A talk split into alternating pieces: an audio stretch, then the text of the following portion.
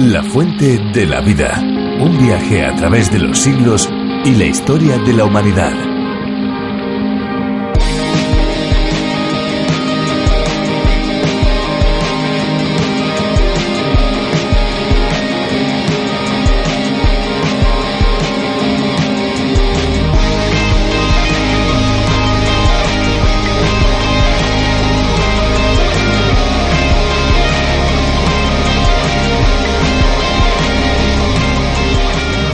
Nuestro planeta Tierra está sufriendo una gran amenaza, la contaminación del agua por manos de la humanidad.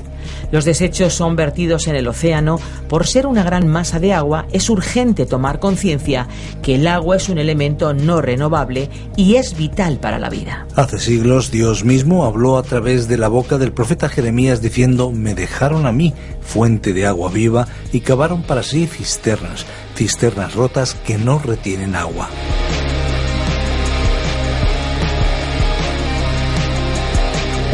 Y con estas palabras les damos la bienvenida una vez más a La Fuente de la Vida, un espacio que se emite de lunes a viernes a esta misma hora y en esta misma emisora. ¿Qué tal Esperanza? ¿Cómo estás? Pues muy bien, Fernando, muy contenta de estar aquí un día más en La Fuente de la Vida.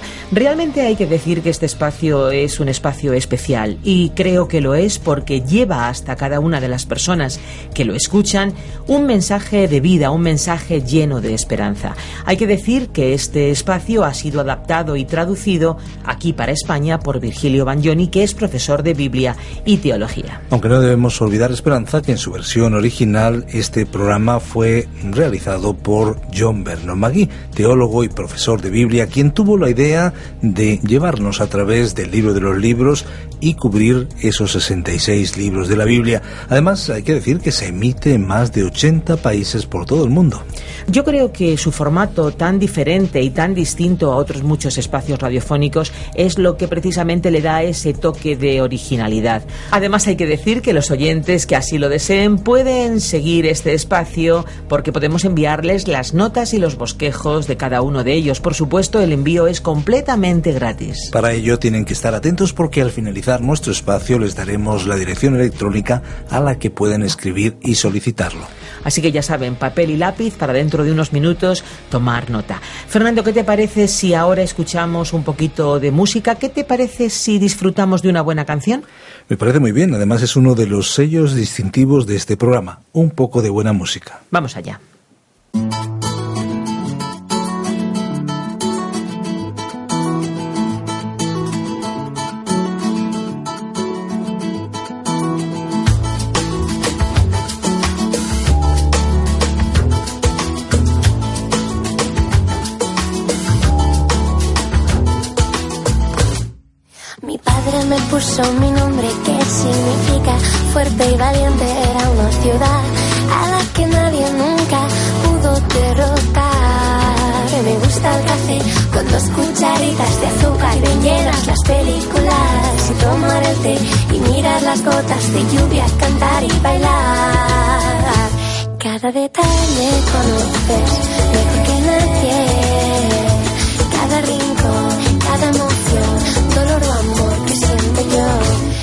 Cada detalle conoces mejor que nadie.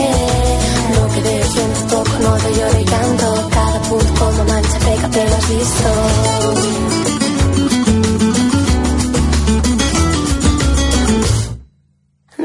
los jerseys de lana que teje mi yaya cuando hace chaquetas de cuadros color marrón, las fotografías en blanco y negro, los gatos y el pastel recién hecho, el dolor de Burkina Faso, África y toda la creación, la canción que compongo hoy. Cada detalle conoces mejor que nadie, cada rincón, cada emoción, dolor o amor que siento yo. Cada detalle conoces. Ves, siento,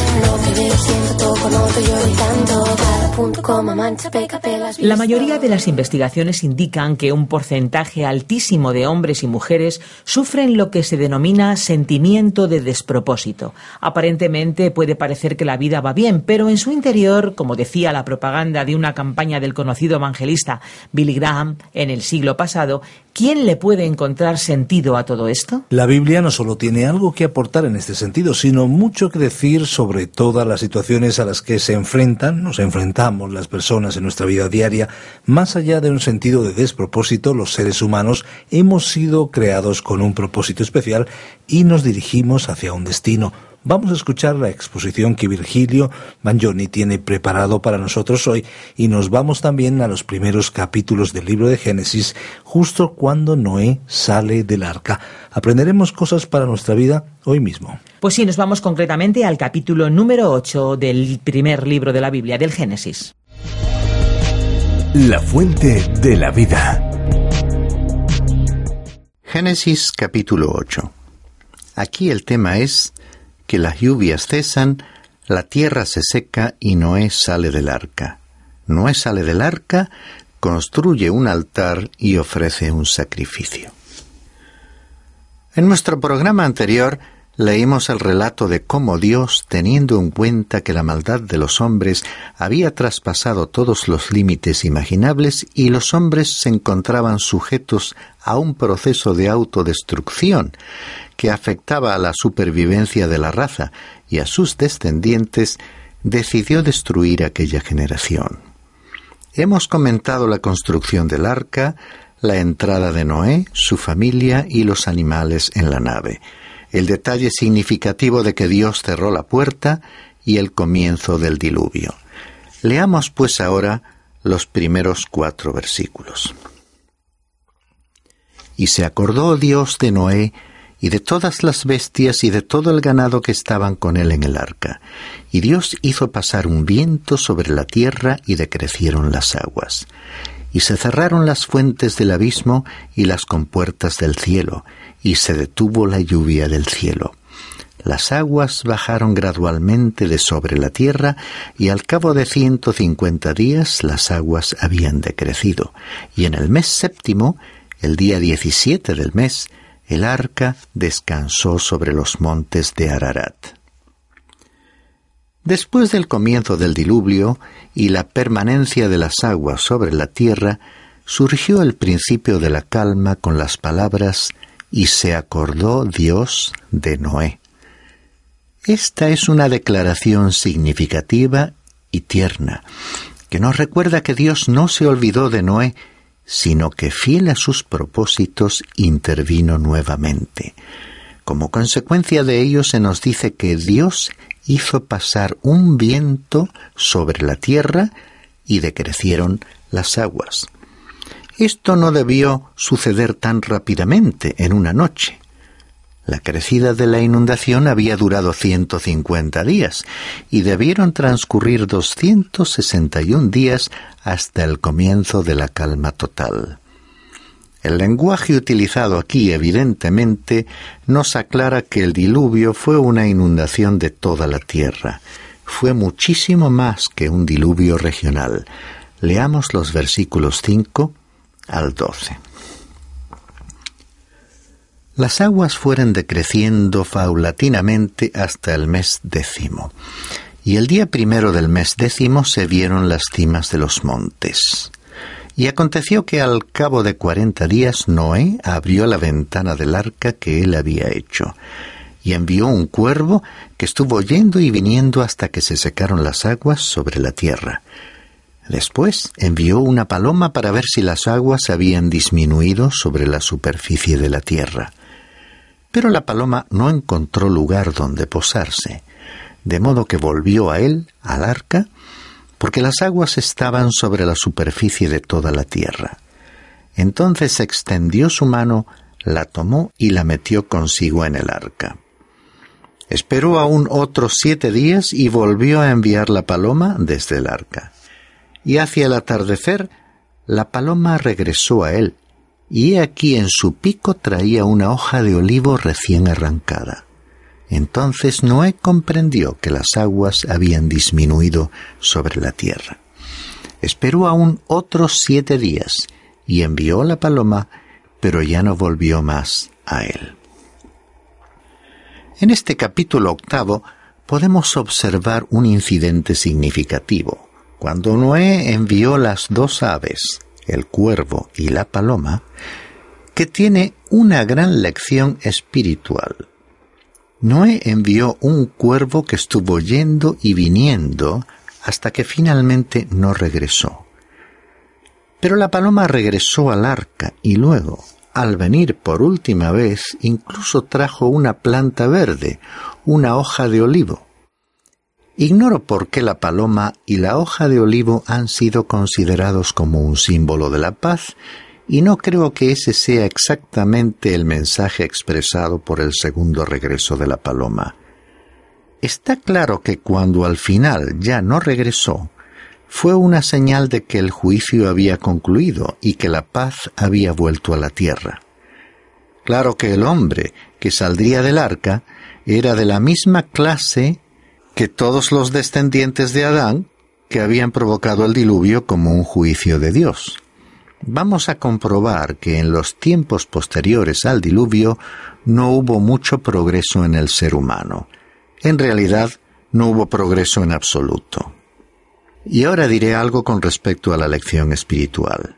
Noé envió al cuervo y éste no regresó. ¿Por qué? El cuervo come carroña y había mucha carne de animales muertos flotando sobre la superficie del agua. Podemos imaginarlo poniéndose al día al comer con voracidad. El cuervo, incidentalmente, y como veremos al estudiar ciertas reglas dietéticas en el libro del Levítico, sería considerado por las reglas dietéticas del futuro pueblo de Dios como una ave inmunda. Y la paloma sería incluida en el citado libro en la lista de aves limpias.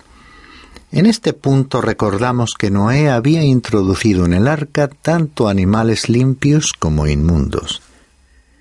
En este incidente, al finalizar el diluvio, observamos que la paloma regresó con cierta información, ya que era una paloma mensajera. Trajo evidencias de que la tierra estaba apareciendo. La tercera vez que fue enviada ya no regresó, y Noé supo que las aguas del juicio se habían retirado. He dicho en un programa anterior que todas las grandes verdades de la Biblia tienen su origen en el libro del Génesis. En el Nuevo Testamento se nos enseña que el creyente tiene dos naturalezas, la vieja y la nueva.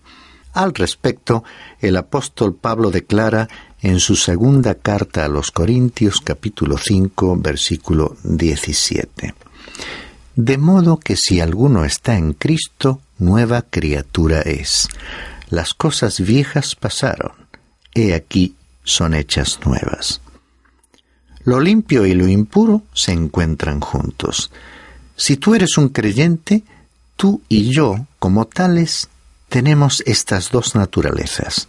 Como lo expresa el Evangelio según Juan en el capítulo 3, versículo 6, cuando nuestro Señor dijo, lo que es nacido de la carne, carne es, y lo que es nacido del Espíritu, Espíritu es. Y el apóstol Pablo en su carta a los romanos, en el capítulo 7 y versículo 18, dice lo siguiente, Porque yo sé que en mí, es decir, en mi carne, no habita nada bueno, porque el querer está presente en mí, pero el hacer el bien no. El apóstol habló de una lucha entre estas dos naturalezas. También hoy en día hay una lucha entre la naturaleza nueva y la vieja que coexisten en la persona del creyente. El cuervo salió hacia un mundo juzgado y se encontró con un verdadero banquete de animales muertos, porque eran su medio de vida. Por eso, incansablemente iba y venía. Permíteme decirte que constituye una figura de la vieja naturaleza, que es como el cuervo. Esta naturaleza ama las cosas del mundo, es decir, de este sistema o sociedad alejados de Dios y los valores que éstos promueven deleitándose con ellos. Esto no provee una excusa para el cristiano, que no debe vivir controlado por esa naturaleza vieja. La paloma salió también hacia un mundo juzgado. En contraste con el cuervo, ella no encontró descanso, satisfacción o un motivo para quedarse y regresó al arca. La paloma representa al cristiano en el mundo. Se ha dicho que la cuestión de lo que está bien y lo que está mal es relativa. Esta es una manera en que el ser humano expresa su desacuerdo con los valores divinos, con lo que Dios dice que no está bien. La Biblia es categórica. Lo que Dios dice que está mal, está mal. En la primera carta del apóstol Juan, capítulo 2, versículo 15, se le dice al creyente, No améis al mundo ni las cosas que están en el mundo. Tú y yo estamos viviendo actualmente en un mundo juzgado. Estamos en el mundo, pero en un sentido espiritual no pertenecemos a él. El cristiano puede utilizar ese sistema pero sin abusar de él y sin quedar efectivamente sujeto a él. Y tenemos que intentar rescatar a los que están perdidos, proclamándoles la palabra de Dios. En el Evangelio según Marcos ha quedado registrado este pedido del Señor. Id por todo el mundo y predicad el Evangelio a toda criatura es importante que nos ocupemos diligentemente en esta tarea difundiendo esa palabra de Dios. Aquella paloma reconoció en qué clase de mundo se encontraba y no halló en él descanso. Solo encontró descanso en el arca y el arca nos muestra y explica la persona de Jesucristo. Permíteme hacerte una pregunta personal.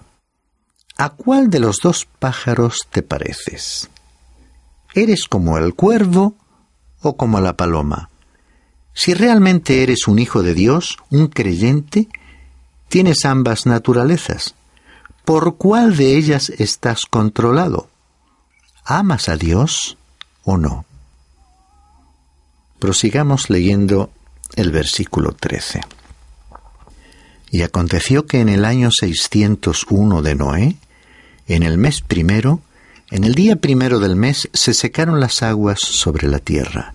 Entonces Noé quitó la cubierta del arca y miró, y he aquí estaba seca la superficie de la tierra. El transcurso del tiempo llega aquí a 261 días, llegando a un total de 371 días para el diluvio, o sea, algo más de un año. Esto se ajusta a las declaraciones de las Sagradas Escrituras en que el diluvio fue universal, abarcando toda la tierra y no solamente una zona en particular, como la de los ríos Tigris y Éufrates. Voy a transcribir unas palabras del doctor Shelley en las cuales adopta la posición de que el diluvio fue universal. El ejemplo más notable fue el de los mamuts. Estos elefantes fueron descubiertos enterrados en la ciénaga congelada de la tundra en Siberia, a lo largo del continente asiático y en el norte de Alaska y Canadá.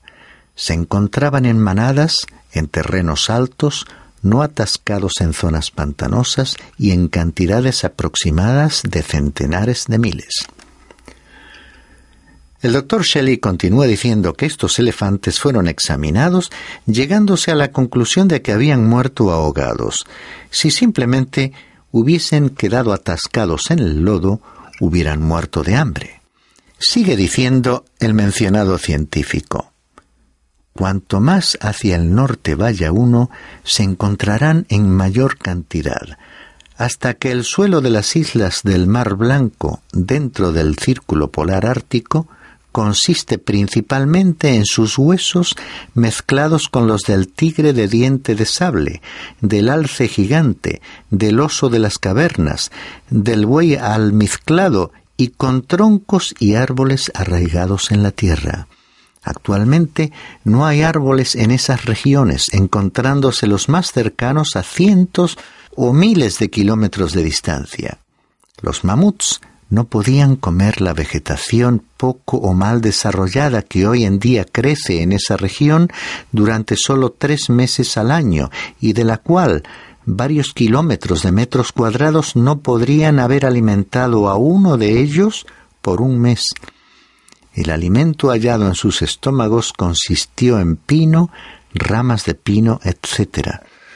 Aquellos mamuts fueron enterrados vivos en cieno cuando éste se encontraba blando.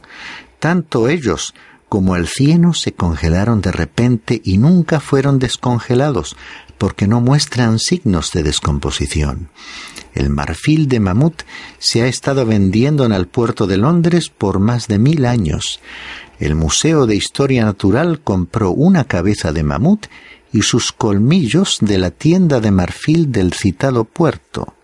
La cabeza se encontraba fresca y cubierta con la piel original. Además, se sabe que ciertos exploradores se salvaron comiendo la carne de estos animales que había permanecido congelada durante cuatro millones seiscientos mil años. Aparte los libros que hemos recomendado en nuestro programa anterior, he creído oportuno añadir esta cita de un científico como una evidencia más del carácter universal del diluvio. Y el relato continúa con la salida del arca en los versículos 18 y 19. Salió pues Noé y con él sus hijos y su mujer y las mujeres de sus hijos, y todas las bestias, todos los reptiles, todas las aves y todo lo que se mueve sobre la tierra, salieron del arca según sus familias. Entramos ahora en otra sección de este capítulo en la que se nos relata cómo Noé edificó un altar y ofreció un sacrificio. Dios se disponía a hacer un pacto con Noé. Hablaremos de él y de este nuevo principio cuando lleguemos al próximo capítulo. Se trataba de un pacto muy importante y si Dios lo hizo con Noé, lo hizo también con la familia humana que habita actualmente en la tierra. Dice el versículo 20. Y edificó Noé un altar al Señor, y tomó de todo animal limpio y de toda ave limpia, y ofreció holocaustos en el altar. Aquí vemos que lo primero que hizo Noé al salir del arca fue edificar un altar al Señor y ofrecerle un sacrificio. Este nos habla de la persona de Jesucristo y fue ofrecido y aceptado ante la presencia de Dios como una alabanza a Dios y en reconocimiento por lo que Él es. Esta actitud hizo que en aquel momento especial Dios estuviese satisfecho con Noé. Leamos ahora el versículo 21. Y el Señor percibió el aroma agradable, y dijo el Señor para sí, Nunca más volveré a maldecir la tierra por causa del hombre, porque la intención del corazón del hombre es mala desde su juventud. Nunca más volveré a destruir todo ser viviente como lo he hecho. Estimado oyente, puedes tomar nota de esta afirmación, que es verdad. ¿Qué dirías de ti mismo? Y con respecto al ser humano de nuestro tiempo, ¿no es cierto que su imaginación y pensamientos son malos, incluso desde una etapa temprana de la vida? Y no vemos que esa tendencia mejore. Se da la circunstancia de que aquella declaración bíblica hecha hace tanto tiempo resulta ser exacta y dramáticamente real. Podemos recapitular y recordar ciertas enseñanzas y hechos protagonizados por el ser humano antes del diluvio. Primero, hubo una rebelión contra Dios que fue evidente y notoria. Segundo, La revelación de Dios fue rechazada por el hombre. El testimonio público de Noé no alcanzó los corazones de los seres humanos. Tercero, los hombres se negaron a arrepentirse y no hubo, en consecuencia, un retorno a Dios. Y cuarto, los seres humanos rechazaron el refugio que Dios había provisto y como resultado, la prolongada predicación de Noé no pudo convertir a nadie. Volviendo a la última escena de nuestro relato, diremos que cuando Noé desembarcó del arca se encontraba en una posición única, que era la de ser, como Adán, la cabeza de la raza humana. Se ha dicho que estamos todos relacionados, emparentados con Adán. Pero sería más preciso decir que tenemos un parentesco más cercano que aquel, porque nosotros estamos en cierto sentido relacionados con Noé. Él es nuestro Padre, nuestro antepasado. Leamos, para terminar nuestro programa de hoy, las últimas palabras de este capítulo 8 en el versículo 22. Mientras la tierra permanezca, la siembra y la siega, el frío y el calor, el verano y el invierno, el día y la noche, nunca cesarán. Sería deseable que al meditar en esta solemne declaración y al observar la gracia de Dios permitiendo al hombre cultivar la tierra, obteniendo su fruto para poder vivir, la llegada de las estaciones con sus cambios climáticos y la sucesión incesante de los días y las noches, podamos percibir el amor y la fidelidad de Dios, y que Él está tratando de decirnos algo. Porque a pesar de que los seres humanos siguen exteriorizando entre sí su maldad, agresividad y egoísmo, destruyendo la belleza y armonía de la creación de Dios, Él continúa invitando a todos, y a ti también, apreciado oyente, a iniciar una relación personal. Él quiere ser tu Salvador, tu liberador.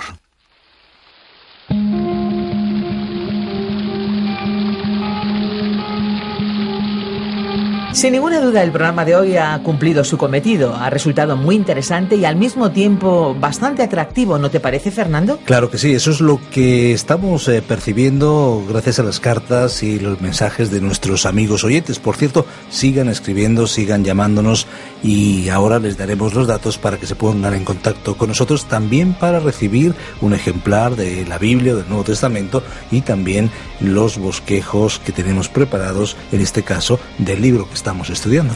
Pues sí, nuestro teléfono es el 91 422 05 24. Tomen nota. 91 422 05 24. Y nuestro apartado de correos 24081, código postal 28080 de Madrid, España. Si lo prefieren pueden enviarnos un correo electrónico a la siguiente dirección: info arroba radiocadenadevida.com. Recuerde que pueden escucharnos también en www.radioencuentro.net donde encontrarán programas similares a este 24 horas al día. O puede oír alguno de los programas anteriores o este mismo de La Fuente de la Vida el día de hoy en www.lafuentedelavida.com. Muy bien, pues hasta que llega el próximo espacio, recuerde algo. Hay una fuente de agua viva que nunca se agota. Beba de ella.